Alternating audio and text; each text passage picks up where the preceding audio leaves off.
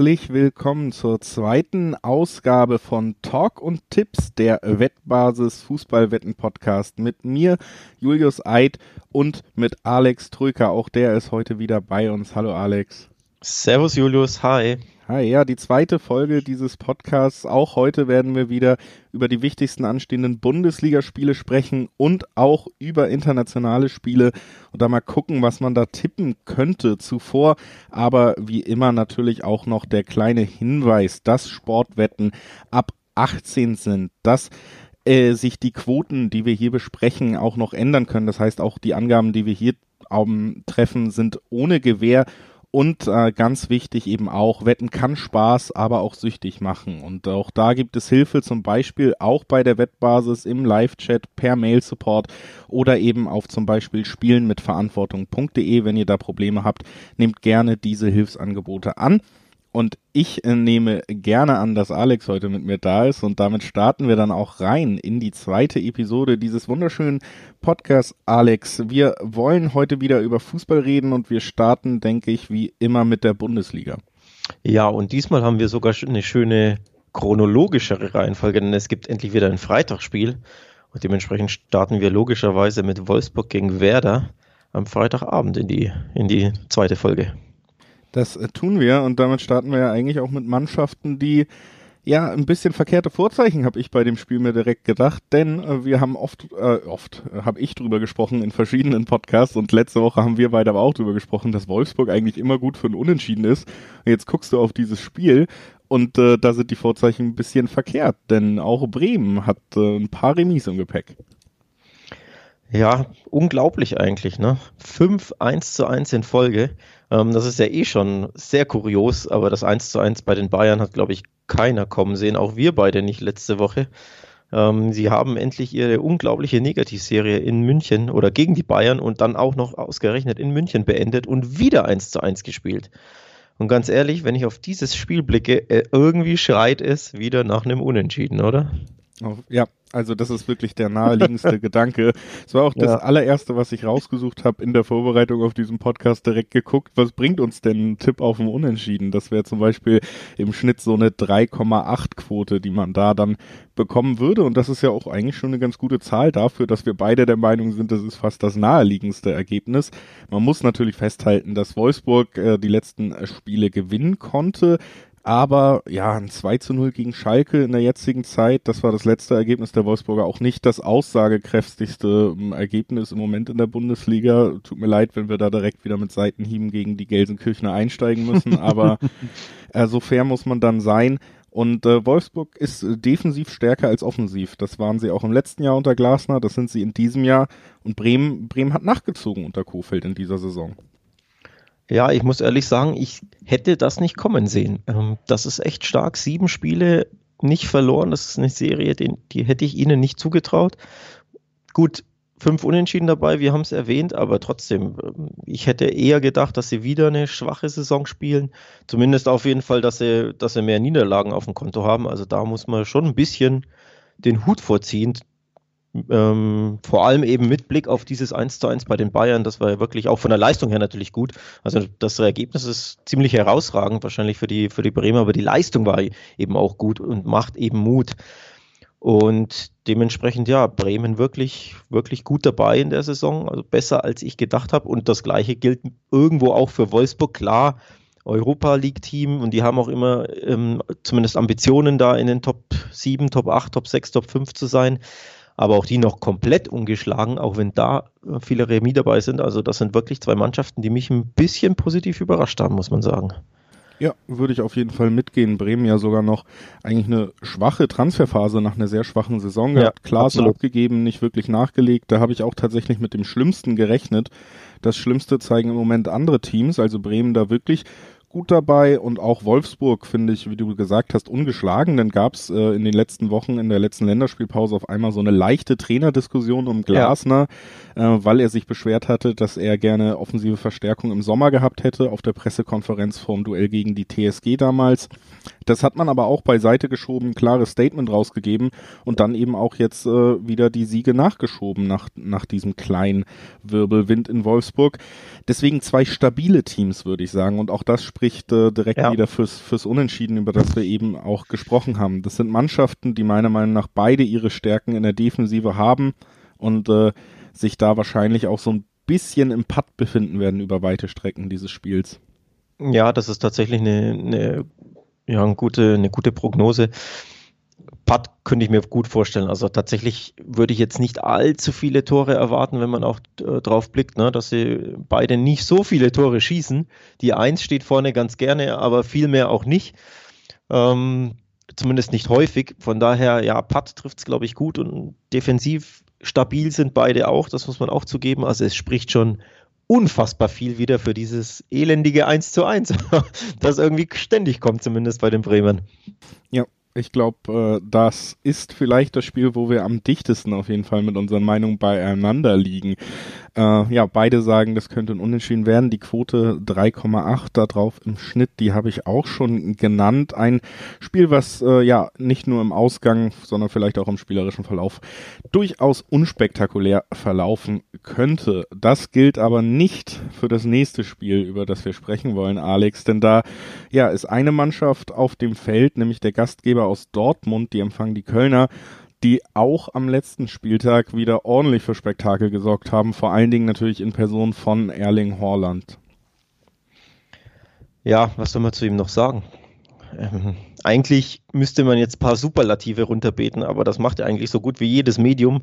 Ähm, man weiß schon gar nicht mehr, wo man anfangen soll und welches man benutzen sollte. Er ist wirklich eine Goal-Scoring-Machine. Also er trifft nach Belieben und wirklich, es ist fast schon unmenschlich. Vor allem wie eiskalt er vor dem Tor ist. Das imponiert mir sehr. Tore schießen, schön und gut, aber die Art und Weise finde ich auch wirklich interessant. Also die Läufe, die er machte, äh, mit, welchem, mit welcher Zielstrebigkeit er in die Lücken geht und vor allem mit welcher Zielstrebigkeit er eben wirklich den Ball teilweise ins Netz donnert. Also wirklich diese Entschlossenheit, dieser Killerinstinkt. Unglaublich, der Junge, wirklich, wirklich ähm, imposanter Stürmer und wenn man auf sein Alter blickt, denkt man auch, ja, okay, der ist ja eineinhalb Saisons quasi äh, wirklich so richtig dabei und spielt schon wie einer, der fünf, sechs, sieben, acht Jahre auf dem ähm, Profiniveau spielt. Also das ist herausragend, der Kerl. Und äh, nicht nur bei Holland läuft Dortmund generell weiter souverän unterwegs. Die Niederlage gegen Bayern, auch die war ja knapp, hatten wir sogar schon drüber gesprochen im letzten Podcast, hat sie nicht aus dem Konzept gebracht. Auch in der Champions League äh, wieder solider Auftritt, die Rotation funktioniert. Man hat einen breiten Kader, wo viele Spieler gut drauf sind. Jetzt kam Sancho in, unter der Woche eben in der Champions League auch wieder gut in Form. Also das ist eine Mannschaft, die ist sehr gut drauf und die trifft eben auf eine Mannschaft mit, F mit dem ersten FC Köln, die überhaupt nicht gut drauf ist. Also 18 Spiele Spiele in Folge saisonübergreifend haben die Kölner eben nicht äh, gewinnen äh, können und vor allen Dingen auch in den letzten 19 Spielen mindestens jeweils ein Tor kassiert. Also das heißt, bei den Kölnern hängt sowieso schon der Haussegen schief. Und wenn man dann auf Dortmund trifft, Alex, ist da überhaupt vorstellbar, dass es äh, irgendwie positive Nachrichten für die Domstädter gibt?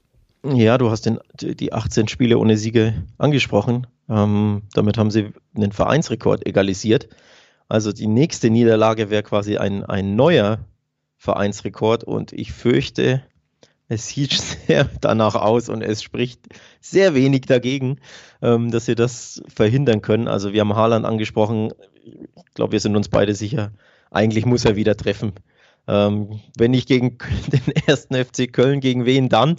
Das ist das eine. Also Haaland an sich ist ja schon ein Torgarant und dann, ja, es sieht ja wirklich schlecht aus für die Kölner. Also die sind wirklich in einer, in einer unglaublichen Misere.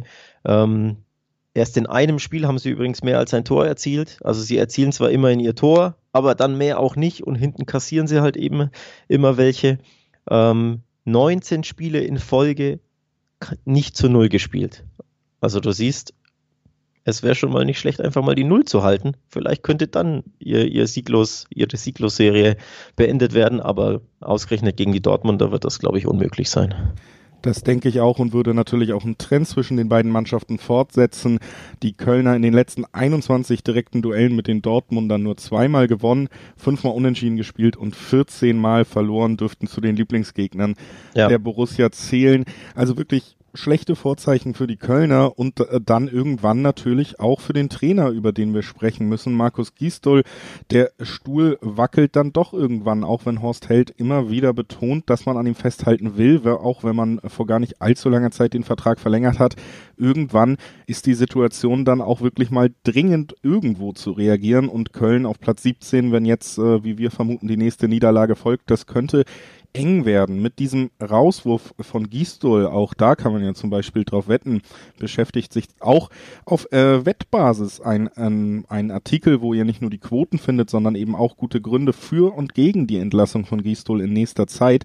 Das alles findet ihr auf wettbasis.com. Die gibt's ja sowieso seit äh, 2002 für genau solche Sachen. Fachwissen, Unterstützung zu Sportwetten, Tipps und Infos, das kriegt ihr da unter anderem eben auch diesen Artikel zu Gistol, der ja, nach der Niederlage, der kommenden Niederlage, zumindest rechnen wir beide damit gegen Dortmund schon ganz schön wackelig im Stuhl sitzen dürfte. Alex. Ich bin, ja, äh, wackelig im Stuhl sitzen ist ein schönes Stichwort. Ich könnte mir vorstellen, dass der Stuhl umkippt nach diesem Wochenende, vor allem wenn es eine Tracht Prügel beim BVB gibt. Also es spricht ja wirklich einiges dafür, so gut wie der BVB aktuell drauf ist, so gut wie Haaland drauf ist, dass da einige Tore fallen. Also ich könnte mir wirklich ein 3, 4, 5-0 sehr, sehr gut vorstellen. Und ich fürchte, dann könnte der Stuhl wirklich endgültig kippen und umfallen. Wenn es wirklich so deutlich sein äh, sollte, ja. dann, dann ist das natürlich immer auch eine, eine Gelegenheit, einen Trainer dann ja verständlicherweise loszuwerden, der vielleicht eh schon vorher gewackelt hat.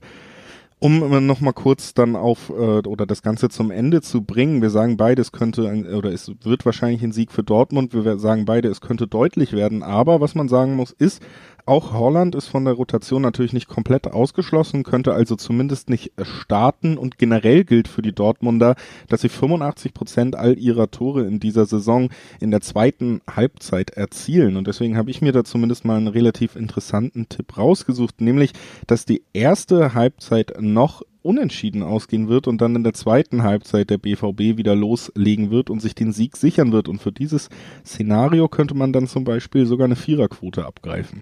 Oh, interessant. Das ist interessant. Also die Quote ähm, ist tatsächlich lukrativ, vor allem weil sehr, sehr oft äh, Spiele äh, unentschieden stehen zur, zur Halbzeit, das weiß man ja. Aber ich, ja, ich traue ich trau dem 1. FC Köln nicht zu, die Null zur Halbzeit zu halten, muss ich ehrlich sagen. Also ich neige tatsächlich zu einem doppelt riskanten Handicap-Tipp, also sogar einem Minus 2. Sprich, der BVB gewinnt eben dann 3-0 oder höher, also mit drei Toren Unterschied oder, oder mehr. Das könnte ich mir eher vorstellen. Also ich könnte mir wirklich vorstellen, dass der ähm, FC da eine schöne Abreibung bekommt. Und das ist dann eben für Gisdol das war. Das äh, wäre ja aber auch beides möglich, ne? Die Abreibung kann ja auch noch in der zweiten Halbzeit. In der zweiten Halbzeit dann, ja, ja, klar, logisch. Also gegen, wie gesagt, gegen die Hertha hat Dortmund jetzt in der zweiten Halbzeit fünf Tore geschossen. Ne? Das stimmt, das stimmt. Das ist ein guter Hinweis. Das stimmt tatsächlich. Habe ich so nicht bedacht, ja. Stimmt, da gab es auch eine, eine Torlawine, aber erst im zweiten Durchgang, obwohl das Spiel so, so deutlich war, ja. Guter, guter Tipp, ja. lass uns direkt mit der nächsten deutschen äh, Spitzenmannschaft weitermachen. Die ist noch nicht so lange Spitzenmannschaft, weil es den Verein noch nicht so lange gibt, um direkt mal wieder äh, was loszuwerden, was den Verein angeht. Wir sprechen über die Leipziger, Alex. Die haben nicht die positivste Woche erlebt vor dem Spiel gegen den Aufsteiger aus Bielefeld jetzt, denn sie haben vergangenes Wochenende nur unentschieden gespielt. Dortmund und Leverkusen haben direkt davon äh, äh profitiert mit ihren Siegen, sind vorbeigezogen. Leipzig im Moment nur Vierter in der Tabelle. Und auch in der Champions League gab es eine Niederlage 1 zu 0 gegen eben PSG. Also auch da hat man äh, die Chancen auf ein Weiterkommen äh, ein bisschen verschlechtert durch das Spiel. Die Stimmung dürfte nicht mehr so gut sein bei den Leipzigern wie direkt zu Saisonbeginn. Ja, ich habe das, das Spiel ähm, in Paris gesehen. Das war eine unnötige Niederlage, muss man schon sagen. Also PSG hat diesen ja recht schmeichelhaften Elfmeter bekommen und danach ja eigentlich fast gar nichts mehr getan und irgendwie kam mir trotzdem zu wenig von Leipzig. Ja, du spielst bei PSG auswärts, es ist eine große Mannschaft, der letztjährige Champions League Finalist, aber die haben wirklich dermaßen wenig fürs Spiel getan und man hätte sich einfach ähm, ja, mehr erhofft aus, aus Leipziger Sicht, spreche ich jetzt mal.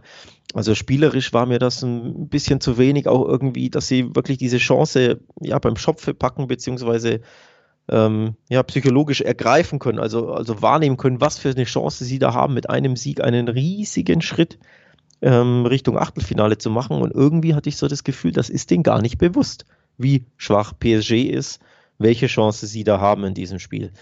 Dementsprechend, ja, war das Ergebnis ernüchternd und enttäuschend aus ähm, RB-Sicht, aber tatsächlich auch der Auftritt fand ich ein bisschen. Ja, ich glaube, äh, bis auf, dass man gegen so ein absolutes Spitzenteam gespielt hat, kann man das, was du gesagt hast, eigentlich auch auf das letzte Duell in der Bundesliga rüberlegen als Zusammenfassung gegen Frankfurt. Da hat man 1-1 gespielt und da war auch mehr drin und man hat es am Ende auch ein bisschen fahrlässig aus der Hand gegeben. Generell gilt für die Leipziger einfach, dass sie ein bisschen müde wirken, dass dieser Spielplan, mhm. ähm, der natürlich gerade für Teams, die auch europäisch spielen, sehr, sehr eng ist, gerade bei den Leipzigern auch irgendwie, ja, ja die ersten Körner gekostet hat. Wir reden ja immer noch über die Mannschaft, die die beste Defensive der Liga hat. Man hat nur fünf Tore kassiert, genauso wie Wolfsburg. Man hat gleichzeitig aber auch eigentlich die meisten Schüsse vorne abgegeben.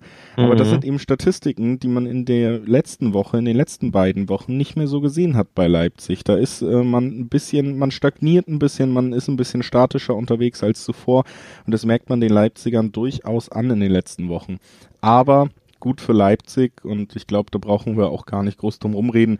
Man spielt gegen die Bielefelder und die sind überhaupt nicht gut drauf, Alex. Ähm, ja, also im Endeffekt kommt jetzt so eine, so fast schon eine kleine, kleine Verschnaufpause, um Gottes Willen. Das ist jetzt ein bisschen gemein gegenüber den, den Bielefeldern, aber die sind halt auch unfassbar schlecht drauf und nicht gut und eigentlich ein bisschen Kanonenfutter, zumindest vorab auf dem Papier. Also es könnte ein etwas leichteres Spiel werden nochmal auf dem Papier, ne? Man weiß nie, wie sich sowas entwickelt, aber zumindest vom Gegner her ähm, ist das eins der eher komfortableren Spiele. Ja, ob es dazu dann auch kommt, also ob das wirklich auch dann ein komfortabler, sagen wir mal 2-3-0-Sieg wird, das bleibt abzuwarten. Ne? Aber eigentlich sollte Leipzig einfach mal wieder ein bisschen ja, in die Spur kommen. Man hat es bei Bielefeld ja auch in der letzten Woche gesehen gegen Leverkusen. Ich würde sagen, ähnliches Kaliber. Sie haben durchaus die Klasse, den, den Gegner defensiv ein bisschen zu nerven, ja. aber dann eben auch nicht die Klasse wirklich zu verhindern, dass ein Team mit Qualität Tore erzielt. Und auf der anderen Seite, das ist das riesige Problem von Bielefeld, haben sie null offensive Gefahr. Ne? Und auch mm, das Spiel ja, am letzten Wochenende, da hat man zwar ein Tor erzielt, sage ich mal in Anführungszeichen, das hat aber Radetzky mit einem sehr unterhaltsamen Eigentor erledigt. Äh, da hatte man tatsächlich, das war in der zweiten Halbzeit, da hat man das 1 zu 1 quasi erzielt durch den Torwart. Da hatte man selber noch keinen einzigen Torschuss. Ne? Ja. Und ähm, genau diese Kombination aus defensiv zwar gut, aber vielleicht nicht gut genug für die Spitzenteams der ersten Liga und äh, offensiv absolut äh, unterstes Regal der Bundesliga, um so hart zu sagen. Das ja. ist eben eine Kombi, die, die dafür sorgt, dass Bielefeld, wie du gesagt hast, sechsmal in Folge verloren hat und dass sie auch in diesem Spiel für mich nicht, äh, ja, dass man nicht damit rechnen braucht, dass hier jemand anders als Leipzig gewinnt. Ja, du hast das angesprochen, gegen, gegen Leib, äh, Leverkusen war das wirklich ein offensiver Offenbarungseid. Wenn man jetzt nur aufs Ergebnis guckt und vor allem sieht, dass das Tor ähm, Leverkusens in der 90. fiel, denkt man sich, oh, super enges Spiel und so. Vom Ergebnis her ja, aber dass das zustande kommt. Ne? Also das Radetzky-Eigentor wird es in jedem Jahresrückblick schaffen und Bielefeld hat wirklich keinen Torschuss zustande gebracht und hatte 30 Prozent Ballbesitz. Also das war, nach vorne ging da gar nichts. Das war wirklich, wirklich erschreckend schwach.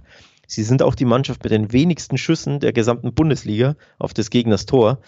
Ähm, nur drei Tore geschossen, äh, nur fünf Tore geschossen, sorry, die, die schwächste, ähm, schwächste Angriff der Bundesliga zusammen mit Schalke. Also das sind schon wirklich Zahlen, boah, da zuckt man so ein bisschen zusammen und macht sich wirklich mächtig Sorgen um die Bielefelder. Also ich muss ehrlich sagen, ich hätte sie ja, wettbewerbsfähiger erwartet. Aber die letzten Wochen zeigen schon auf, boah, das ist schon wirklich schwierig, die, die, die Klasse zu halten, glaube ich, stand jetzt. Also da, das kann man schon als Zwischenfazit abgeben. Und auf das Spiel in Leipzig bezogen, ja, also ich glaube, Leipzig ist müde und das wird man auch sehen. Also ich erwarte da kein 5-0 oder 6-0 oder so.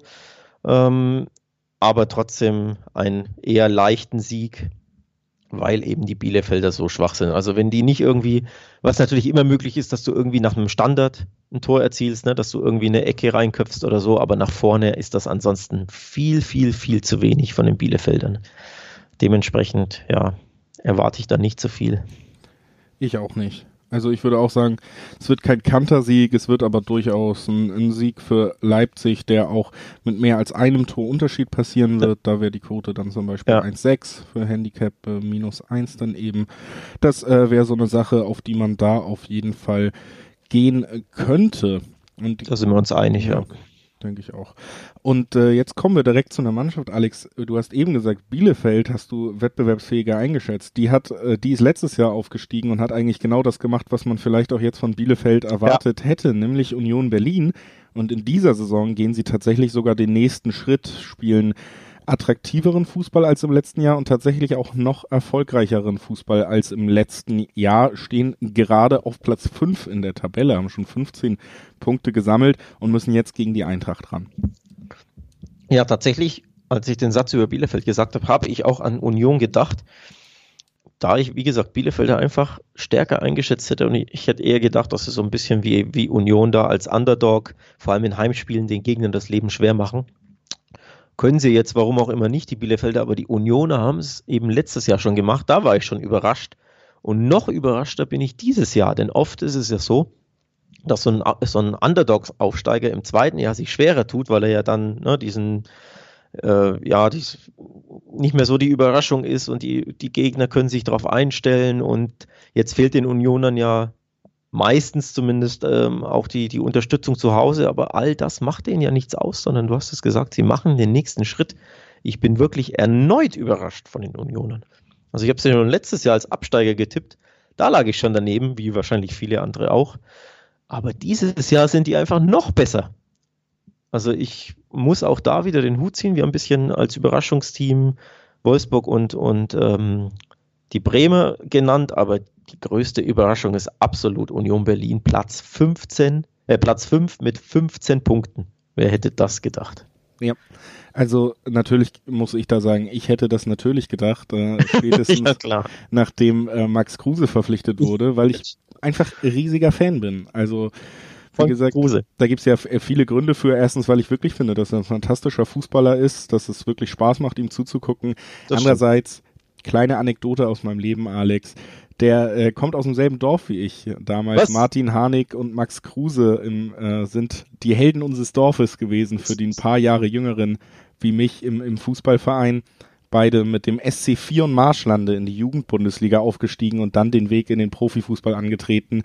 Also da hängt jetzt noch im Vereinsheim was von den Jungs auf jeden Fall. Jetzt muss ich googeln. Wo ist das Rheinbeck Stadt in Schleswig-Holstein? Äh, da ist, das äh, Kruse geboren. Genau, der Verein ist SC Vion Marschlande heißt das Ganze. Ah, SCVM waren unsere Rivalen, aber die beiden hat man trotzdem bewundert, Kruse und Harnik. Äh, und deswegen, ja, Max Kruse für mich sowieso immer jemand, der unter genauer Beobachtung steht und der liefert auch nach kurzer Eingewöhnungszeit für die Berliner richtig ab.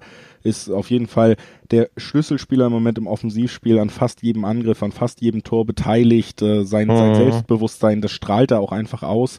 Und, und das ist wirklich der Spieler, der, der kann für Teams im Mittelfeld, bringt er so eine Qualität mit, dass er für so Mannschaften wie Union einfach ein Unterschiedsspieler ist. Ne? Vielleicht ja. reicht's nicht für, für Dortmund dann Stammelf oder so, aber für solche Mannschaften wie Bremen, Union, das ist ein Luxus, so einen Spieler zu haben ich muss ehrlich sagen, ich glaube, die Hälfte, mindestens die Hälfte der Bundesliga beißt sich ein bisschen in den Allerwertesten, dass sie Kruse nicht verpflichtet haben, dass nur Union in Anführungszeichen verpflichtet hat. Also eigentlich ein, ein klarer Abstiegskandidat im, gerade mal zweiten Jahr in der Bundesliga. Ähm, also im Nachhinein muss man sagen, da hätten locker fünf bis zehn andere Mannschaften vielleicht ihre Fühler ausstrecken sollen, wenn nicht müssen. Und ich glaube, die werden sich ärgern, ihn nicht so äh, verpflichtet zu haben, denn wie du schon sagst, er macht eine Mannschaft wirklich besser. Wie viele Spieler können das auf diesem Niveau zumindest ähm, von sich behaupten? Also jetzt, wir wollen jetzt nicht von Messi und Co. anfangen, sondern wirklich ne, von, einem, von einem Spieler, der in der Bundesliga für Aufsehen sorgt, darüber hinaus vielleicht nicht unbedingt, aber eben in der Bundesliga wirklich so ein verlässlicher, starker Spieler ist, dass er eine Mannschaft fast schon alleine auf ein höheres Level hieven kann. Und das sieht man ja bei Union jede Woche. Du hast es an, eingangs äh, angesprochen, sie spielen jetzt sogar besseren Fußball als letztes Jahr und ich glaube, das ist ganz klar mit dem Namen Max Kruse verknüpft. Ja, Auf der anderen Seite die SGE aus Frankfurt. Lange nicht mehr gewonnen. Vier Unentschieden in den letzten fünf Spielen auch dabei gewesen. Also das ist eine Mannschaft, die ist gerade nicht mehr so gut in Form, wie sie es vielleicht an den ersten Spieltagen noch war. Da, da hakt es ein bisschen und äh, ja, ich glaube tatsächlich auch, dass Unionslauf weitergehen kann. Und wir haben es jetzt einfach so lange besprochen, dass ich da auch einfach dann mal sage, dass, dass mein bevorzugter Tipp für dieses Spiel wirklich wäre, dass Max Kruse wieder trifft. Nicht zu vergessen, nämlich auch, mhm. dass er auch die Elfmeter ausführen darf und da eine ähm, herausragende Quote hat bei den, seinen Elfmetern. Aber, er ist ein verschossen, letzte ich Woche. Ich sagen, Genau, aber da hat er im Nachschuss allerersten ne? überhaupt verschossen, genau, genau, genau. Aber die, die Quote ist weiter gut, er wird auch weiter die Elfmeter schießen dürfen. Gerade gegen teils ungestüme Frankfurter auch immer eine Möglichkeit. Und äh, ja, Kruse mit 2,87 die Quote, dass er treffen könnte, das wäre auf jeden Fall das, was ich zu diesem Spiel noch zum Besten zu geben oh, hätte. das gefällt mir, der Tipp gefällt mir echt gut. Vor allem die Quote gefällt mir, muss ich ehrlich sagen. Ich bin ja immer Fan von Quoten, die die zwei vorne haben. Von daher, das ist, das ist interessant.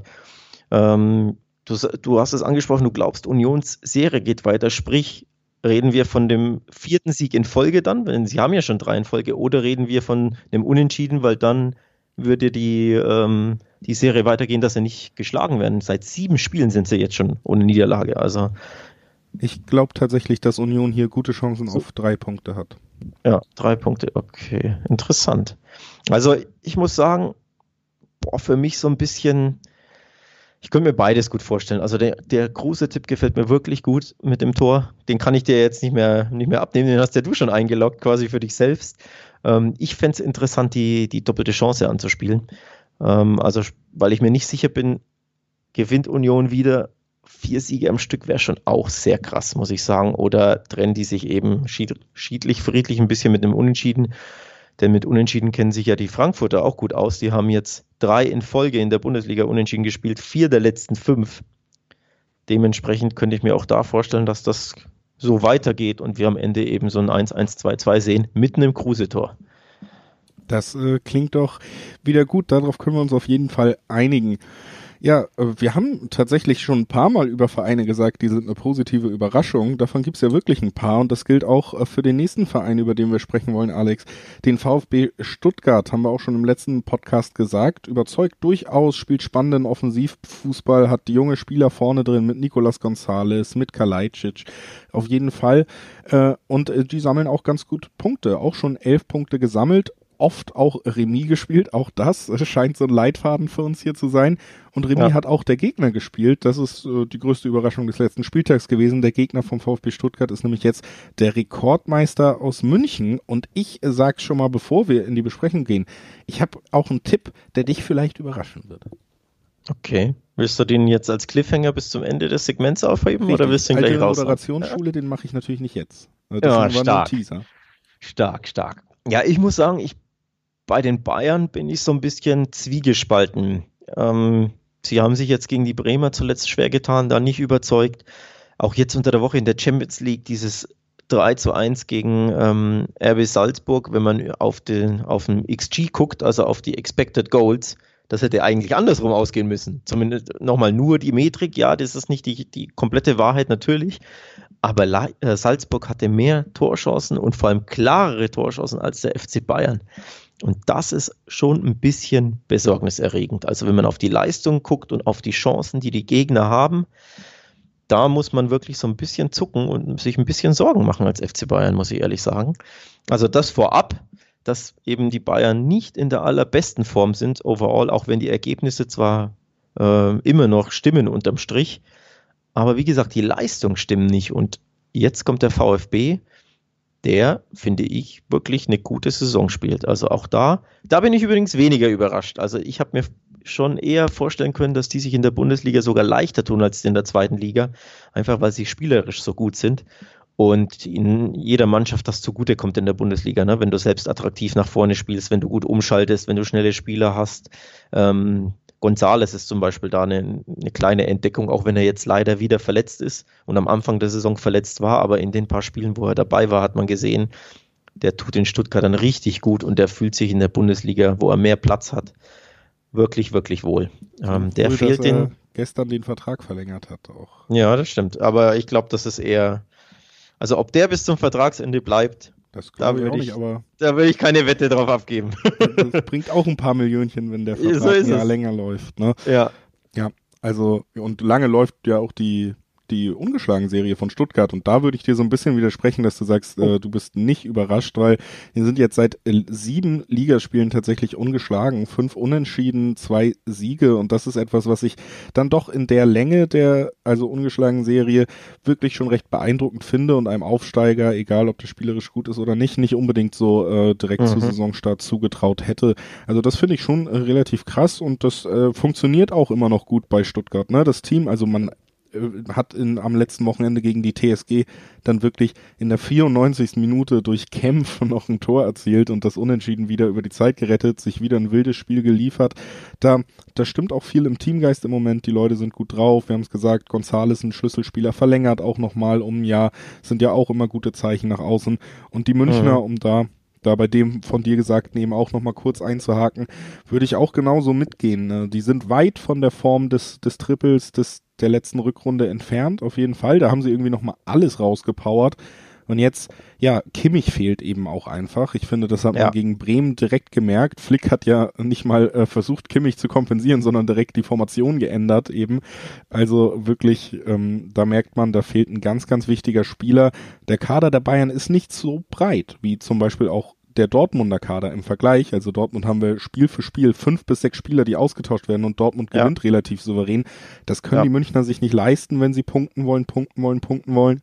Und ähm, ja, ich glaube, die Müdigkeit des, des Spielbetriebs, die sieht man den Münchnern an. Und Ja. äh, deshalb, ja, komm, kommen wir direkt dann doch zur Auflösung meiner Anmoderation hier zu diesem Spiel. Halte ich es wirklich nicht für ausgeschlossen, dass wir auch hier wieder nicht eine Niederlage von Stuttgart sehen, sondern eine Unentschieden am Ende. Ähm, Und da, okay. um es dir direkt zu sagen, ich weiß, deine Augen werden gleich groß werden.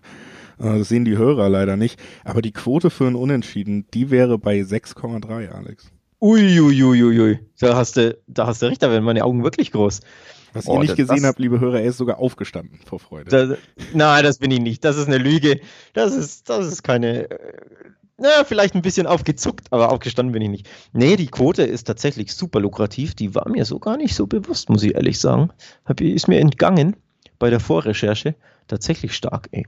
So, das ist das eine. Das andere, aber ich, ich halt so ein bisschen, ich gebe dir so ein bisschen Kontra. Der VfB, so gut, so sehr wir ihn gelobt haben und so gut er gestartet ist, hat zu Hause noch kein Spiel gewonnen in der Saison. Also die beiden Siege kamen nur auswärts zustande, wo sie eben mehr Platz für ihr Umschaltspiel haben, für ihr Konterspiel.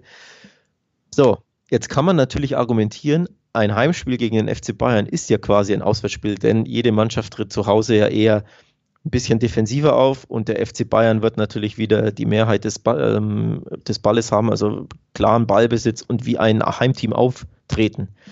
Dementsprechend taktisch gesehen könnte das wirklich eine interessante Sache sein. Und wenn eins der FC Bayern macht, dann ja wohl Räume anbieten für Konter.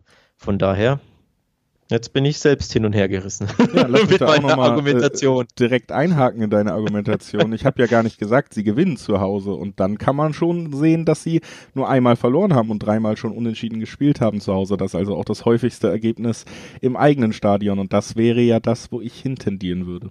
Oh, wir, wir tippen so viele Unentschieden, Julius. Ich, wollen wir das so? Irgendwie ist das much. Also, Also ich finde, wenn, wenn Bayern spielt, dann Ja. ist ein Unentschieden ein sehr spektakulärer Tipp. Das stimmt. Das stimmt. Da gebe ich dir recht. Ähm, da gebe ich dir recht. Gleichzeitig kann man gegen die Bayern tippen. Also eigentlich, ja, härter Ausrutscher, aber eigentlich liefern sie ja trotzdem immer ab. Ne? Hm. Da hast du mich jetzt, also die, ich muss ehrlich sagen, die Quote, die du mir da präsentiert hast, die ist so lukrativ. Boah, das ist, das macht, das macht schon Bock darauf zu setzen, ne? So ein bisschen. Ja, äh, du, ich deswegen äh, habe ich das ja auch so dann mir hier zurechtgelegt, um dir das äh, zu verkaufen. Ja, das äh, auf jeden Fall ein Spiel würde ich mal, äh, um das dann doch abzuschließen, auch sagen, ein Spiel, wo äh, ja auch für den VfB tatsächlich etwas drin ist. Das liegt auch darin begründet, dass die Münchner im Moment nicht auf Top-Niveau spielen. Wenn das der Fall wäre, dann würden wir uns hier anders unterhalten und da könnten die Stuttgarter positiv überraschen, wie sie wollen. Aber Ja. Die Münchner bieten an, das ist auch gesagt und äh, eventuell kann auch der VfB da profitieren. Apropos bieten an, was der VfB anbietet, ist gerne mal dem Gegner ein Gegentor. Ähm, da möchte ich auch kurz darauf hinweisen. Also, sie haben erst einmal zur Null gespielt, so gut sie eben sind in der Saison. Die Null hinten, die steht eben nur einmal beim 2-0 in Berlin. Ansonsten kassieren sie gerne mal Tore. Zwei gab es gegen Freiburg, zwei gab es gegen Frankfurt, drei zuletzt, äh, ja genau, drei zuletzt gegen Hoffenheim. Also der FC Bayern wird da wahrscheinlich mindestens zwei Tore schießen, fürchte ich. So. Ja, und dementsprechend Tore schafft auch Stuttgart. Ich bleibe ja. bei meinem oh, Tipp. Ist, ist okay. Gut, also ich tendiere dann tatsächlich zu, zu entweder, dass beide Teams treffen, both to score, oder ein schönes Over-Under. Und da sogar vielleicht das Over-Under 3,5. Das könnte ich mir auch gut vorstellen. Also, dass wir wirklich ähm, einige Türchen sehen. Und dann kann es 2-2 oder 3-3 ausgehen oder die Bayern machen irgendwie ein 3-2 in der 88. Also das lasse ich mir dann offen. Aber ich glaube, ich tendiere tatsächlich zu einem dieser beiden Tipps. Ja, das ist natürlich die sicherere Variante, die du da dann wählst. Aber es sei dir gegönnt, dass du dir auch mal ein bisschen äh, Ruhe gönnst da. Ähm, Lass uns mal auf die Gladbacher schauen als nächstes. Die spielen äh, gegen einen Verein, auf den ich auch sehr gerne schaue, muss ich sagen. Ähm, Im Moment zumindest mit Schadenfreude, auch wenn es mittlerweile wirklich wie ein bisschen schäbiges äh, Nachtreten wirkt. Die Schalker sind bei den Gladbachern zu Gast. Sie sind äh, ja als Tabellenletzter zu Gast, als äh, Team, das äh, wirklich so lange nicht mehr gewonnen hat, dass sich schon der Vorsitzende von Tasmania Berlin geäußert hat und gesagt hat, ja, wir haben Angst um unseren Rekord der Sieglosserie. also da, da passt einfach gar nichts zusammen und diese Woche dann bei den Schalkern auch noch hat's wieder, ging's wieder hoch her. Also das ist einfach ein, ein Verein in Trümmern. Ja, tatsächlich, was in der, ich weiß gar nicht, wo ich anfangen soll, muss ich ehrlich sagen. In der, die Woche war wieder so turbulent. Wo anfangen? Also, was macht Schalke? Ja, so, ich will es einfach mal so formulieren. Was ist da eigentlich los?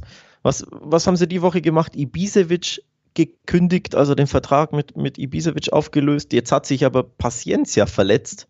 Das heißt, sie haben jetzt aktuell eigentlich keinen Mittelstürmer mehr, keinen richtigen. Rahman kann noch, ne? Also den ja, relativ jungen. Rahman kann da auch spielen, aber naja, also, hm, würde ich lieber einen der anderen beiden nehmen, so, um, das so zu formulieren.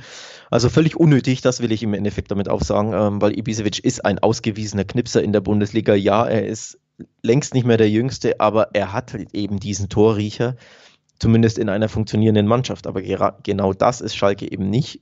Und auf dem Platz sind sie da schon länger nicht, das ist jetzt kein Geheimnis, aber dass sie gar nicht mehr funktionieren, sieht man in der Woche auch hinter den Kulissen. Ja denn auch äh, Sportmanager Reschke wurde gefeuert. Ja, was ist Bentaleb da los? und Harit sind auch noch suspendiert worden nach dem, nach der Niederlage gegen Wolfsburg, die vor allen Dingen wirklich erschreckend schwach in der ersten Halbzeit war. Da hat man ja 2-0 verloren ja, und eigentlich war vor dem Spiel nochmal so, jetzt könnten wir vielleicht mal was reißen, jetzt, wir haben eine gute Entwicklung unter Baum, wir müssen es nur beweisen. Und dann war man wirklich unfassbar schwach. Marc Uth hat mhm. ein Interview gegeben, auch nach ja. dem Spiel, was unfassbar tief hat blicken lassen. Der war wirklich ja, den Tränen nahe und hatte also gefühlt hat er jede Entscheidung seines Lebens bereut, die ihn am Ende in Königsblau, in Königsblau dahin geführt hat. Also der war ja wirklich völlig fertig mit der Welt und mit seinem eigenen und dem Auftritt seiner Mannschaft. Dann eben, wie gesagt, suspendiert Bentaleb Harit, gerade Harit eigentlich ein Spieler, der das letzte Mal als Schalke ganz gut unterwegs war, nämlich in der Hinrunde der letzten Saison noch der beste Spieler war.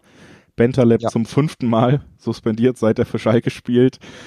Ibisevic freigestellt, bis sein Vertrag im Dezember aufgelöst wird. Da würde ich dir natürlich sportlich sogar recht geben, dass er immer noch ein Knipser ist. Andererseits soll das eben auch zustande gekommen sein, weil er sich mit dem Co-Trainer Naldo im Training fast äh, eine Schlägerei geliefert hätte oder sogar es sogar zu einer handfesten Auseinandersetzung kam. Also auch da vielleicht wenig Wahl. Was es alles zeigt, ist, alles bricht zusammen bei den Schalkern. Alles, alles ne? bricht zusammen. Äh, kurzer, kurzes Wort noch zu Harid. Eigentlich ja der beste Fußballer in dieser Mannschaft, die eben nicht wirklich viele gute Fußballer hat. So ehrlich muss man sein. Also der Kader ist ja eigentlich wirklich schwach, finde ich. Zumindest ähm, in den meisten Stellen, klar, gibt es so ein paar Spieler, die ein bisschen ja eigentlich besser sein sollten, sein müssten, besser spielen müssten. Aber Harid ist eigentlich der beste Fußballer in dieser Mannschaft und war in der Hinrunde, du hast es angesprochen, Dreh- und Angelpunkt auf der 10 und hat da wirklich ähm, ja, Dinge gezeigt, die Schalke unfassbar gut tun, fußballerisch. Und den suspendierst du jetzt? Also du schwächst dich quasi selbst. Boah, unnötig sogar irgendwo. Also ich weiß nicht genau, was vorgefallen ist, Aber nochmal, du brauchst jeden Punkt, du hast noch nicht gewonnen, du bist Tabellenletzter du kannst nicht gut Fußball spielen und dann schmeißt du den besten Fußballer freiwillig aus deinem Kader. Aber ich glaube, da hast du die Erklärung auch schon mitgeliefert. Das ist dann irgendwann auch mit dem Rücken zur Wand, wenn du nicht mehr weißt, was du tun kannst, dann ist ja. irgendwie, ruckt man dann doch in den Aktionismus oder Reaktionismus. Ja, dann ja, versucht man einfach auf allen Ebenen diese Signale zu setzen, um irgendwie doch nochmal Aufbruchstimmung zu erzeugen. Ne? Du kannst jetzt, äh, hast du Spieler suspendiert, hast jemanden in der Führungsebene entlassen, jetzt gehst du ins nächste Spiel und erzählst erzählst zumindest den Fans wieder drumherum, ja, das ist jetzt der nächste Neustart. Du kannst immer noch so ein bisschen dieses, äh, wenn du jetzt gar nichts änderst, was willst du den Leuten noch erzählen? Wir haben gesehen, zu, zu was die Mannschaft fähig ist und das ist halt sehr, sehr wenig, ne? Das ja. gilt nicht für einen Gegner aus Gladbach, um das auch natürlich nochmal kurz reinzunehmen, nicht nur über die Schalker zu sprechen. Die Gladbacher sind eine sehr gute Mannschaft unter Marco Rose, der aber doch des Öfteren die Reife fehlt und das äh, nicht ja. nur in der Champions League gegen gute Mannschaften wie Real oder Inter, wo man später Ausgleiche kassiert, sondern eben auch gegen einen FC Augsburg in Unterzahl. Auch da haben sie in der 88. Minute noch das 1-1 kassiert und das war wirklich sehr, sehr sehr ärgerliches Unentschieden, denn Schalke hatte, also Schalke Gladbach hatte eigentlich die Chance für fünf, sechs Tore innerhalb des Spiels, hat es mhm. nicht genutzt nach dem 1-0, hat die Überzahl nicht ausreichend genutzt und dann wirklich spät noch den Ausgleich kassiert. Dafür jetzt in der Champions League natürlich unter der Woche wieder nachgelegt gegen Schachtja ein 4 0 dieses Mal. Aber es ist einfach eine Mannschaft, die äh, auf einem komplett anderen Level spielt als der Gegner in diesem Duell. Also Kurios übrigens, dass sie, dass sie mit Schachter Donetsk überhaupt keine Probleme haben und dann nach Belieben treffen, aber in der Bundesliga unfassbar Probleme mit dem Torschießen haben. Also gegen Augsburg jetzt einiges verballert, völlig unnötig, das 1 zu 1 kassiert. Das gleiche passierte ähnlich gegen Wolfsburg schon, haben sie spät den Ausgleich kassiert. Gegen Union Berlin, meine ich mich erinnern, zu erinnern, haben sie spät den Ausgleich kassiert. Ähm, gegen Inter und Real ja sowieso, aber immerhin sind das große Kaliber, wo ja die Qualität des Gegners so groß ist, dass das einfach mal passieren kann. Aber unterm Strich bleibt eben dieser Trend, wenn sie knapp führen, bekommen sie hinten raus das Flattern. Ähm, dementsprechend, das ist ein bisschen, ja, besorgniserregend ist jetzt too much gesagt, da würde ich jetzt nicht so formulieren wollen, aber auf jeden Fall ja, unschön aus Gladbacher Sicht, weil sie unglaublich viele Punkte verschenkt haben. Denn sie sind nur Siebter mit nur zwölf Punkten aus acht Spielen. Also das ist nicht so prickelnd. Bei allem Lob für die Gladbacher. Fußballerisch toll und in der Champions League auf, auf Platz eins ja, aber in der Bundesliga stottert der Motor, weil sie eben einfach zu oft klare Chancen vergeben und zu oft Siege liegen lassen. Und da sind sie und auch das, gefragt jetzt. Weil ja. ähm, Leverkusen, Dortmund, Leipzig, das sind die Mannschaften, mit denen sie konkurrieren, um sich auch im nächsten Jahr wieder für die Champions League zu qualifizieren. Und die ja. ziehen so langsam davon. Also da muss ein Sieg her an diesem Wochenende. Da muss ein Sieg her. Ist ein Pflichtsieg gegen Schalke, wir haben drüber geredet. Soweit sind wir schon, ne? Man, man neigt, man neigt auch einfach, finde ich, dazu, bei, bei Schalke dann doch immer zu unterstellen, naja, jetzt sind sie am Tiefpunkt, irgendwann muss ja auch der Aufwind kommen. Aber wie oft soll man das noch denken? Und für mich gibt's da realistisch, bis auf dieses diffuse Gefühl, irgendwann muss ja mal, überhaupt ja. kein überhaupt keinen Grund mehr auf die zu setzen, so wie, nee. sie, wie sie im Moment auftreten. Deswegen also einfach aufgrund des Unterschiedes und aufgrund der Gemengelage ist das für mich auch ein Spiel, wo ich Handicap gehe. Und, oh, äh, das habe ich mir auch schon rausgesucht, ja. ja. Also zumindest die, die Zweierquote auf dem Handicap minus eins. Ich, die, ich wollte es gerade sagen, ich bin, ich bin tatsächlich über, erstaunt, dass im Schnitt es eine 2-0 aufs Handicap minus 1 gibt. Also dass wirklich nicht nur ein oder zwei Wettanbieter, sondern wirklich eigentlich fast alle die zwei vorne haben. Das erstaunt mich, muss ich ehrlich sagen. Und das ist eine super lukrative Wette, unabhängig davon, dass ich eh schon glauben würde, dass Gladbach ähm, ja 2-0, 3-0, 3-1, irgend sowas gewinnt. Aber dadurch, dass die Handicap-Wette so lukrativ ist, muss man da schon drauf setzen. Ähm, also definitiv, da sind wir einer Meinung, ohne dass wir uns abgesprochen haben übrigens, denn wir sprechen uns ja dabei nicht ab. Das ist ja so ein bisschen das Salz in der Suppe hier, ne? dass wir eben nicht, dass wir live on air quasi unsere Tipps abgeben und uns damit so ein bisschen selber überraschen. Ähm, also da sind wir auf jeden Fall einer Meinung und ja, auf Schalke setzen. Nee. Machen nur noch Wahnsinnige. machen nur noch Oder, oder ja, man tippt auf Schalke bei einer anderen Sache, Alex. Na, ich wollte sagen, gegen den Trend tippen ist ja auch immer nicht so verkehrt, also kann sich ja mal lohnen. Aber wenn so ein Chaos herrscht rund um den Verein auch die ganze Woche über, das, das färbt ja komplett auf die Mannschaft über. Also das schießt ja wirklich, glaube ich, den, den Spielern auch in die Glieder. Ne? Nicht nur jetzt, dass du eben dein Mannschaftsgefüge schwächst, weil du die Spieler ähm, suspendierst, sondern wirklich das Chaos schwappt ja über auf die Mannschaft.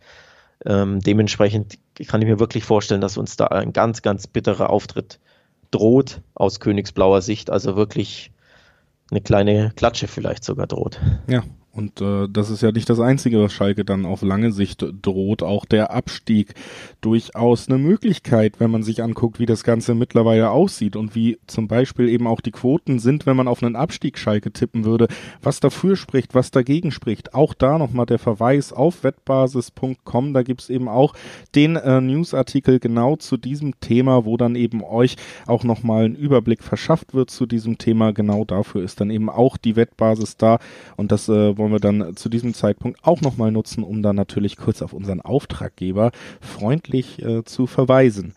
Und äh, ja, dann sind wir beim letzten Bundesligaspiel angekommen, haben uns fast durchgeboxt und wo wir gerade bei Hinweisen sind äh, und äh, ich auch noch durchgeboxt gesagt habe, zufällig, kommen wir ja vielleicht auch noch zu einem anderen Tipp kommen, bevor wir weitermachen im Podcast. Es geht um ja ein, einen großen Boxtag am Sonntag. Die, die Legende Mike Tyson steigt nochmal in den Ring. Tatsächlich ja schon ein älterer äh, Boxer auf jeden Fall, eigentlich schon im Ruhestand ja.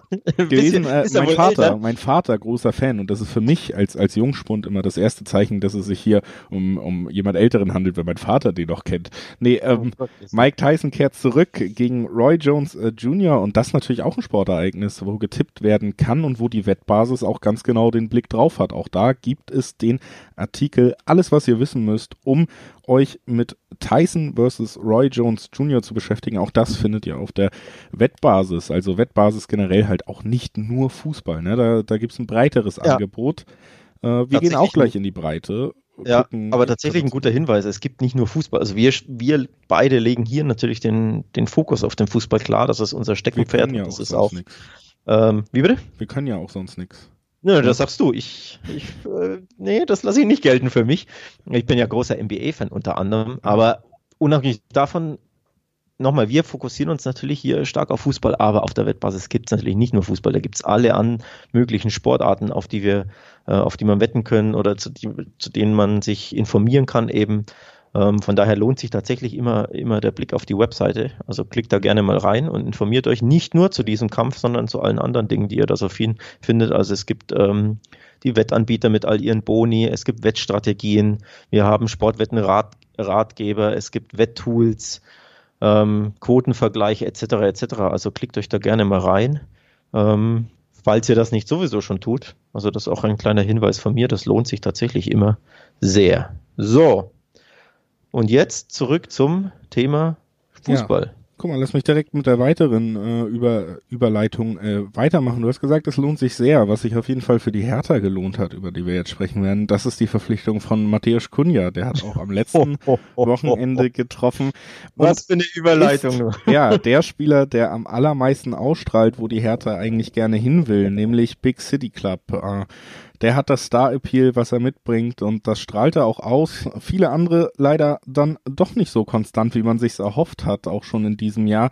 Unter Labadia, man steht nicht so gut da. 13. Platz, nur sieben Punkte gesammelt. Das ist einfach unter den selbstgesteckten und selbstverkündeten mhm. Erwartungen ja. der Berliner. Und jetzt geht's gegen Leverkusen, die liegen vielleicht sogar leicht über ihren eigenen Erwartungen. Sie haben im, im Sommer ja ihren wichtigsten Spieler mit Harvards abgegeben und trotzdem marschieren sie durch die Liga ungeschlagen in dieser Saison. Drei Unentschieden und fünf Siege dann in Folge. Also wirklich fantastische Statistiken, die am Ende dafür sorgen, dass sie nur knapp aufgrund des Torverhältnisses hinter Dortmund auch mit 18 Punkten auf Platz drei der Tabelle stehen. Das ist ein Spiel, ja, da müssen die Berliner dann mal zeigen, was in ihnen steckt, wenn sie da mithalten wollen. Ja, wir haben einige Teams als kleine positive Überraschung genannt. Ich glaube, es wird Zeit für ja, vielleicht die zweite negative Überraschung, wobei, ob jetzt Bielefeld so eine negative Überraschung war, sei mal dahingestellt, aber definitiv eine ist natürlich jetzt die Hertha, zumindest für mich persönlich. Ich hätte die wirklich besser erwartet. Ich glaube auch, die Erwartungshaltung war nach der guten ja, Rückrunde unter Labadia war definitiv gegeben, sodass man ja mindestens, ich sage mal, Platz 8 plus erreicht. Aber aktuell Platz 13, das ist das unschöne graue Mittelmaß mit Tendenz nach unten, denn es hagelte einige Niederlagen, zuletzt eben dieses erschütternde 2-5 gegen, gegen den BVB. Und was da in der zweiten Halbzeit los ist, ich glaube, das kann sich Labadia bis heute wahrscheinlich noch nicht erklären. Ne? Das war das war wirklich, wirklich schwach. Vor allem, sie waren ja in Führung, wenn ich mich richtig, richtig erinnere. 1 zur Halbzeit geführt durch äh, besagten Matthäus Kunja, der genau, äh, aus der Distanz getroffen hat, sich ein Herz genommen hatte und seinen Verein da eben auch in Führung gebracht hat.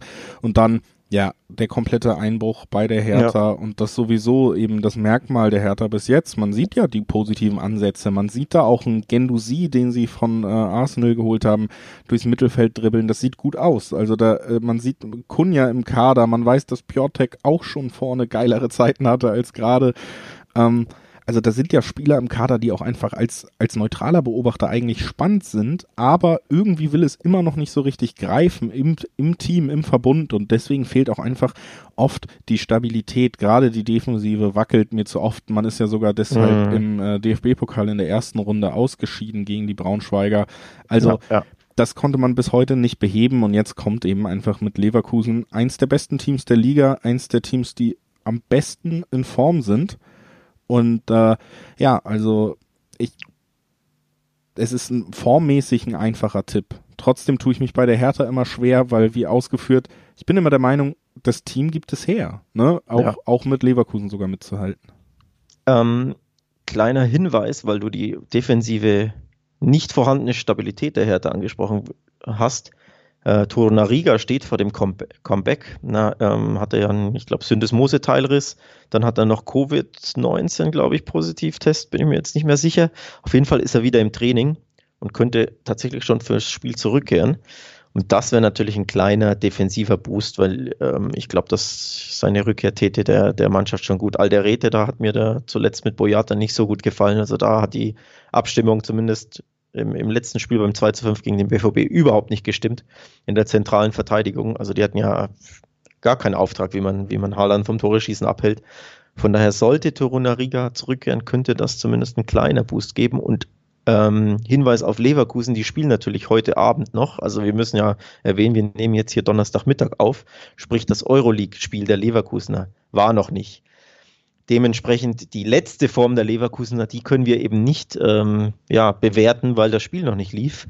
Was ich aber bewerten kann, ist, dass ich mir vorstellen kann, dass die etwas müde sein werden äh, am Sonntag, da, eben dadurch, dass sie heute Abend spielen, dass wir also einige Ret Rotation sehen werden und dass Leverkusen dementsprechend vielleicht nicht unbedingt ja, die aller, aller, allerbeste super 100% Leistung bringt, eben aufgrund dieser Umstände und dementsprechend für Hertha vielleicht doch was drin ist. Zu deiner Überraschung.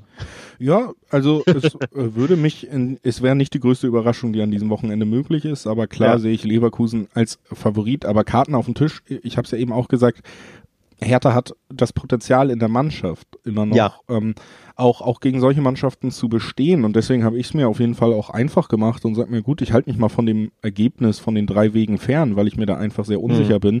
Ich, mhm. ich gucke mir zum Beispiel mal an, was ist denn mit Matthäus Kunja, der hat sicherlich wieder einen Geniestreich drin in den 90 mhm. Minuten und das würde zum Beispiel eine 3,2 Quote bedeuten, wenn der wieder treffen würde.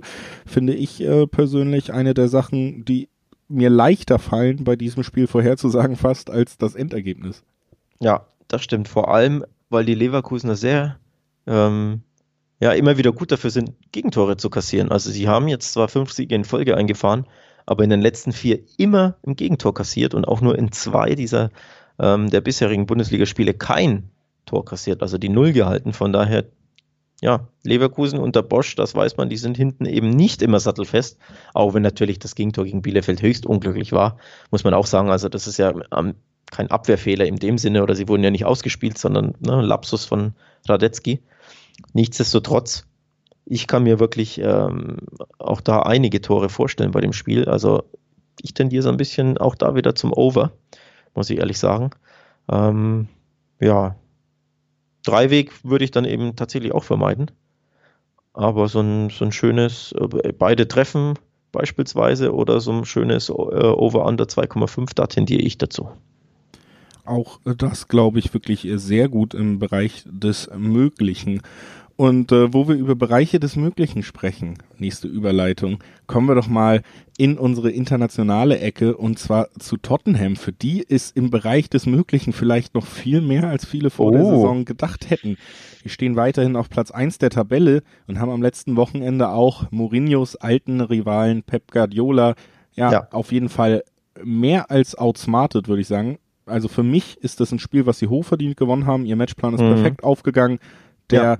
von manchen als bester Trainer der Welt betitelte Pep konnte da auch nichts entgegensetzen. Das teure Team von City konnte da wenig entgegensetzen.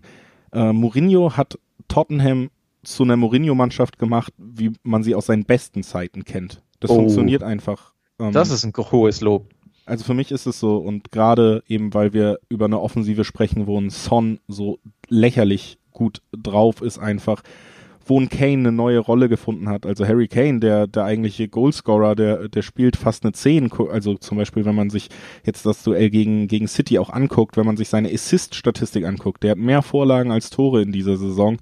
Son ist dann fürs Tor zuständig, der ist schnell, der ist wendig, der kann die Gegenstöße dann vollenden und äh, Kane, ja, der legt vor und äh, auch in der Defensive logischerweise bei Mourinho Alex gibt's gibt's eigentlich nur gute Statistiken zu erwähnen.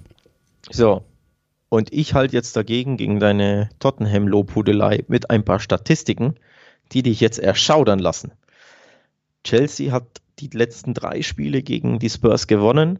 Das ist schon mal eine kleine Aussage, aber es ist halt, die Sample Size ist nicht groß, ne? nur drei Spiele, aber immerhin drei Spiele in Folge. Aber jetzt kommt's.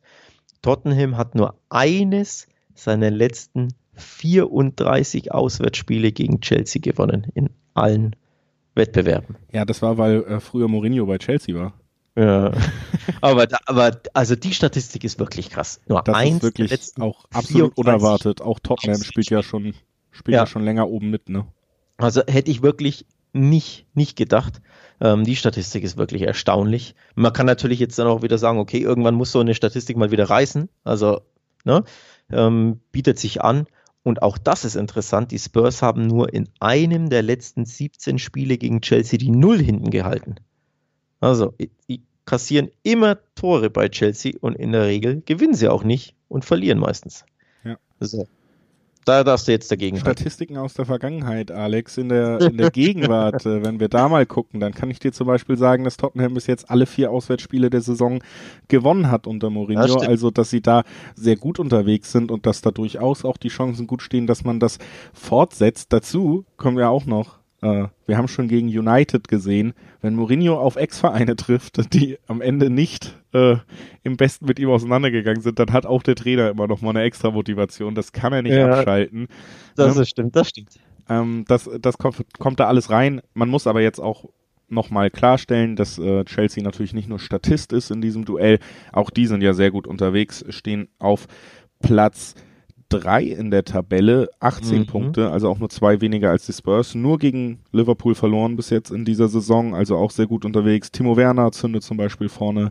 Ähm, haben am letzten Wochenende genauso wie Tottenham auch 2-0 gewonnen. Natürlich nicht gegen so einen namhaften Gegner, nur gegen, nur in Anführungszeichen gegen Newcastle, aber auch äh, Chelsea absolut ernstzunehmender Mitbewerber in der, Champ äh, in der Premier League und das ist wirklich ein Spiel, das ist wirklich ein Topspiel. Ja, Erster gegen Dritter, absolutes Topspiel, London Derby. Ah, Stichwort London Derby übrigens, mal wieder eine, eine, eine Stat für dich, die interessant ist. Chelsea hat acht der letzten zehn London Derbys in der Premier League gewonnen. So, also die fühlen sich in diesen Derbys, warum auch immer, wohl. Die können Derbys scheinbar. Also das spricht schon tatsächlich erstaunlich viel für Chelsea, wenn man zumindest auf die Bilanzen und Statistiken der letzten Spiele und Jahre blickt. Ähm, also das finde ich interessant. Das ist, das ist das eine. Das andere ist, ich bin ja so ein Fan bei so ähm, Big Games in England tatsächlich aufs X zu, X zu gehen, weil ich mir oft denke, also das ist jetzt nur Gefühl, das kann ich jetzt statistisch nicht untermauern, aber weil ich mir oft denke, irgendwie sind die am Ende dann doch zufrieden mit dem Remis und wenn es halt eben in der 70. 001 einsteht, dann komm, dann trennen wir uns halt so, weil eben so viel auf dem Spiel steht. Dementsprechend neige ich bei diesem Spiel, trotz dieser ganzen Stats, die ich pro Chelsea vorgelesen habe, zum X-Tipp. Ja, also so kann man es, glaube ich, auch vielleicht so ein bisschen aufwiegen. Die Geschichte, ähm, die Statistiken sprechen für, für Chelsea. Die jetzige Form, finde ich, spricht dann doch ein bisschen für Tottenham noch vor, vor Chelsea. Gerade weil Chelsea eben vor allen Dingen von einer jungen ähm, Offensive profitiert bis jetzt und das ist natürlich genau das, wo Mourinho dir das Leben aussaugen kann. Ne? Ähm, also das ist ja nun mal auch seine Spielidee, die damit reinspielt. Deswegen kann ich mir auch schon vorstellen, dass sich das ausgleicht. Aber ich habe mir noch mal was anderes rausgesucht. Zweimal habe ich es in diesem Podcast bereits gemacht, geguckt, was, was passiert denn, wenn der und der Spieler trifft. Und da ist mir dann bei diesem Spiel jetzt aufgefallen, wir hatten bis jetzt Kruse mit 2,8, Kunja mit 2, äh, 3,2 und Son in diesem Spiel hat eine Quote von 3,25. Also wäre der Spieler von denen, die ich genannt habe, mit der höchsten Quote sogar. Das was ich ne? einigermaßen ne? absurd finde, weil der mehr Tore als Spiele bis jetzt erzielt hat, in herausragender Form ist, mit Harry Kane einen herausragenden Partner an seiner Seite hat, Bergwein auf dem anderen Flügel, solide unterwegs. Wir können noch Bale nachlegen, wenn wir über Tottenham reden, der auch immer besser in Form kommen soll, hört man. Also Son für mich auch ein Spieler, den und diese 3,25 Quote unabhängig vom Ergebnis, die die könnte man wirklich auch noch mal gut auf dem Zettel haben. Tatsächlich eigentlich an jedem Wochenende im Moment, so wie Son spielt. Ja. Ja, tatsächlich mal wieder eine interessante Quote, die du da rausgegraben hast. Ich habe gebuddelt ja. die ganze Woche, Alex. Ja, stark. Ja, ja so, so das, das erhoffe ich und erwarte ich mir fast schon von. Gefällt mir gut. Ja. Der Tipp. Ich bin tatsächlich immer einer, der, der neigt dann immer bei sowas zum, zum fast schon langweiligen X-Tipp, muss man ja auch sagen. Ähm, von daher gefällt mir deine Prognose tatsächlich. Ja, du, man muss auch mal aus der Komfortzone raus, aber du nicht. Du heute nicht mehr. Wir gehen quasi in deine Komfortzone rein, um den Podcast oh. abzuschließen.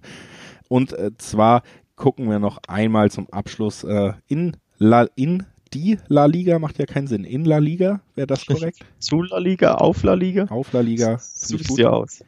Wir, wir schauen auf La Liga, wir schauen auf das Duell Valencia gegen Atletico. Atletico, der zweite der ja. Liga, tritt an gegen Valencia. Alex, ja, ist das äh, ein Spiel, wo Überraschungen drin sind oder Atletico klarer Favorit? Das ist eine gute Frage, mit, vor allem mit Blick auf die letzten beiden Auftritte Atleticos. Am Wochenende haben sie den FC Barcelona besiegt, 1 zu 0. Zu Hause nach, ich glaube, 20 Spielen ohne Sieg gegen Barca. Endlich wieder ein Erfolg gegen die Katalanen. Also das sollte ihnen einen Boost geben oder hätte ihnen einen Boost geben sollen, müssen, dürfen. Nur, jetzt kommt das Aber, unter der Woche in der Champions League haben sie enttäuscht beim 0-0 gegen Lok Moskau. Also von diesem Boost, den man erwartet hat, der hielt keine drei Tage an, denn das 0-0 ist absolut enttäuschend.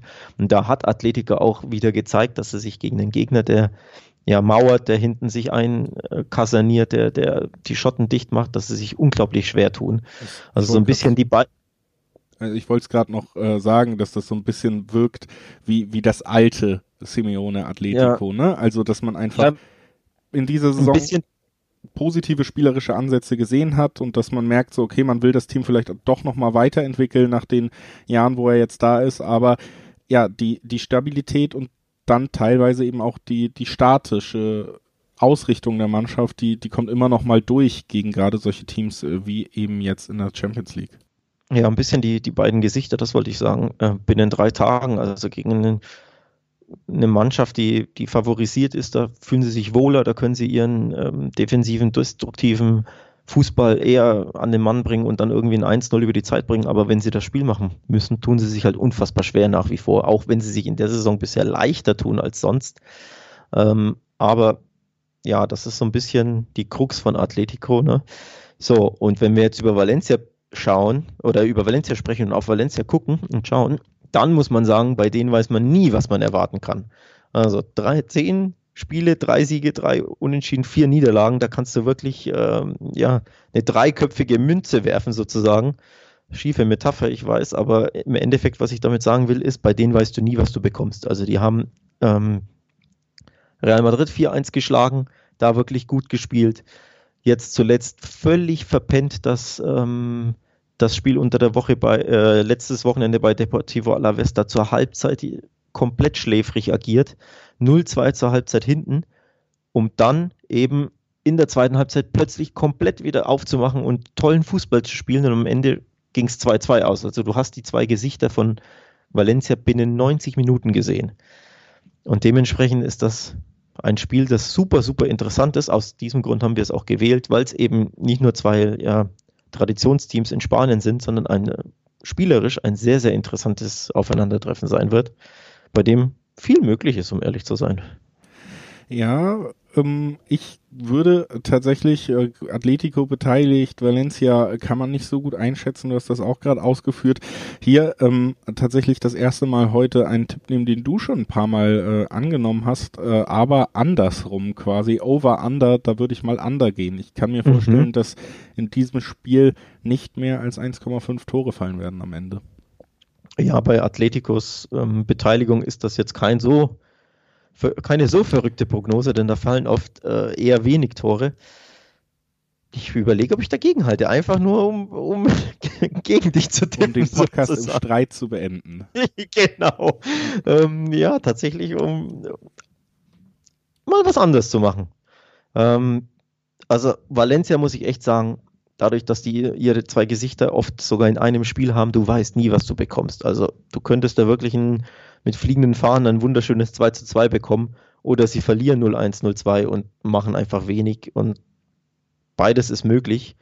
Ähm, von daher finde ich deinen Tipp interessant und ich mache das Gegenteil. Und gehe einfach aufs Ober. So. Siehst du, dann äh, können wir tatsächlich den ja, Podcast jetzt in Zwietracht beenden, äh, lieber Alex. Das war die zweite Episode von Talk und Tipps, dem Wettbasis Fußballwetten Podcast. Wir hoffen, ihr hattet Spaß beim Hören und wir hoffen, da waren ein paar Tipps für euch dabei. Und noch viel mehr Tipps gibt's dann natürlich auch nochmal auf wettbasis.com. Da könnt ihr reinschauen. Alex hat es auch nochmal so schön ausgeführt im Podcast. Nicht nur für Fußball, aber auch für Fußball. Also, wir verabschieden uns. Alex, möchtest du auch noch Tschüss sagen? Ja, natürlich will ich Tschüss sagen und ich will mich ähm, bis nächste Woche verabschieden, denn nochmal der Hinweis für diejenigen, die logischerweise jetzt noch nicht so lange dabei sind, ist ja erst die zweite Episode. Also ab sofort nehmen wir diesen wunderschönen kleinen Podcast hier jede Woche auf. Jede Woche Donnerstag wird er immer publiziert werden. Dann treffen Julius und ich uns und bequatschen eben die interessantesten Spiele jedes Wochenendes. Also dementsprechend, es war mir eine Ehre und Freude, lieber Julius, wie immer natürlich, mit dir zu quatschen und ich freue mich schon auf die nächste Woche. Das kann ich nur zurückgeben und möchte mich natürlich auch nochmal bei allen Hörern verabschieden. Tschüss. Ciao.